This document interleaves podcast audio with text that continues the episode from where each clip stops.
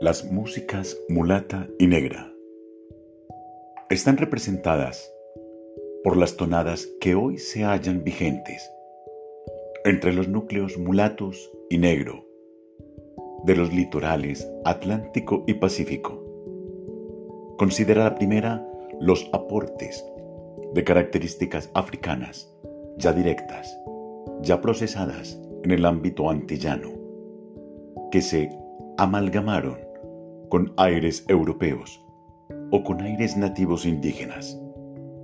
La segunda comprende solo los productos africanos relativamente puros que se conservan en unas pocas localidades.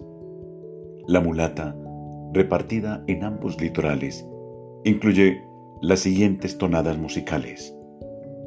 Cumbia, bullerengue chandé, mapalé, abosado, gaita o porro paliteado, puya o porro tapao, zafra, cantos de vaquería, cantos de lumbalú, paseo y son, merengue, curulao, patacoré, berejú, aguabajo, maquerule, pango, andarele, madruga, tiguarandó, zaporrondó, calipso chocoano, tamborito, chocuano, juga, caramba, pregón, bundeo chigualo, alabao, salve, arrullo, villancico, romance, danza chocuana, contradanza, polka, mazurca, jota.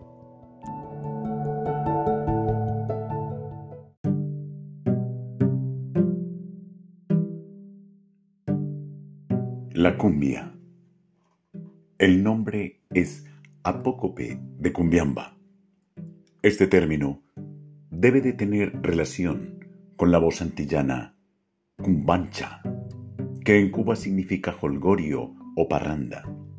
Ambas se derivarían de la voz negra cumbé, que tuvo el significado de danza. De allí se derivan, pues, caracumbé, juego coreográfico que tuvo auge en Antioquia, cuando los trabajos de los negros en la minería para cumbé, danza ya desaparecida.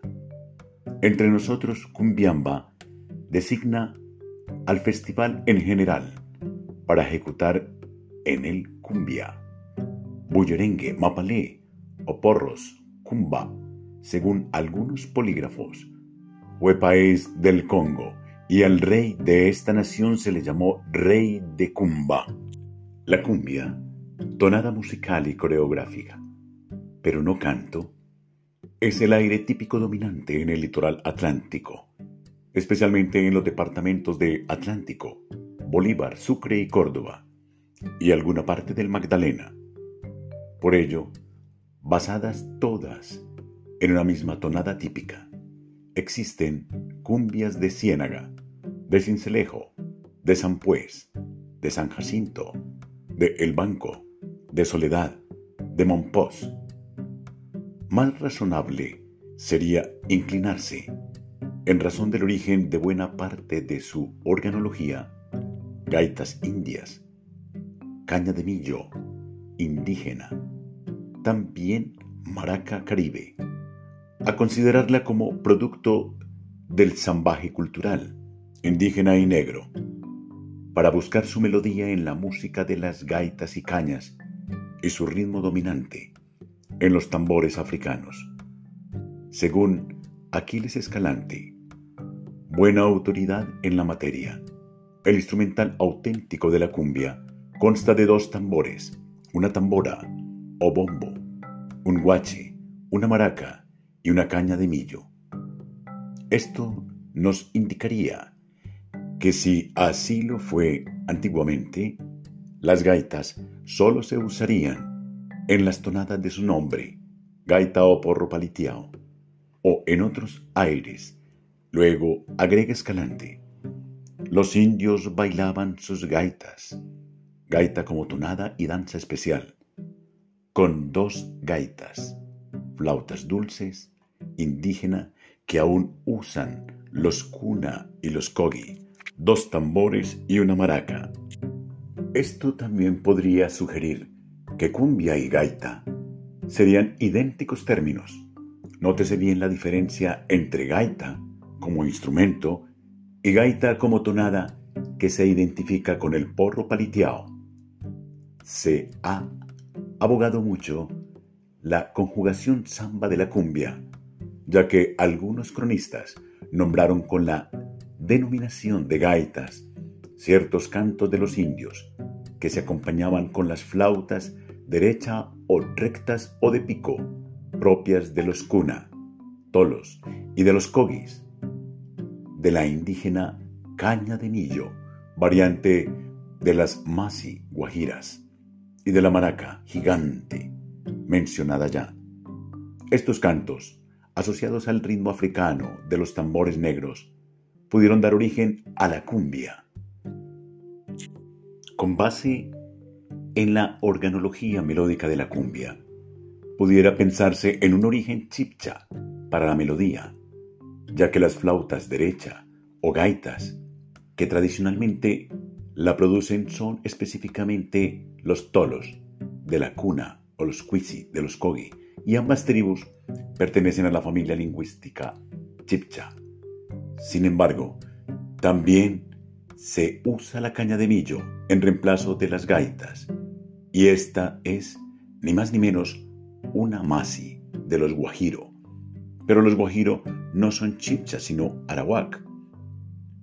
Con todo podría ocurrir que el uso de la caña de millo haya sido adopción más reciente, y aunque el uso de las gaitas para ejecutar cumbia hubiera sido posterior a la adopción por parte del mulataji, de las flautas derechas, cunas o cogis, la similitud del aire de cumbia con algunos aires cunas y cogis tampoco agregaría conjeturas más firmes, pues el timbre instrumental de tolos o cuisis o gaitas es el mismo y es obvio también que las tonadas nacen de los instrumentos y no viceversa. En Panamá tuvo siempre gran auge la cumbia y Narciso Garay, en su obra Tradiciones y Cantares de Panamá, describe la danza y el desarrollo del festejo. La vigencia de la cumbia en Panamá confirma su tradición ancestral, hasta el punto de que Harry Davidson deduce que de lo escrito por Garay, que la cumbia vino de Panamá, o lo que es lo mismo, que es colombiana, pues Panamá fue colombiana hasta comienzo del siglo XX. Aún hoy podemos comprobar que allí conserva gran autenticidad. Varios autores fijan la diferencia entre la cumbia y la cumbiamba. Generoso Haspe, citado por Davidson, dice que en las fiestas de la Candelaria de la Popa se bailaba cumbia o cumbiamba y que O es conjunción disyuntiva que denota diferencia o separación según el diccionario. Antonio José Restrepo, eminente gramático, dijo también cumbia o cumbiamba Davinson termina deduciendo que la cumbia se danza con velas encendidas y acompañamiento musical de banda, y que en la cumbiamba se baila con acordeón, caña de millo y sin velas.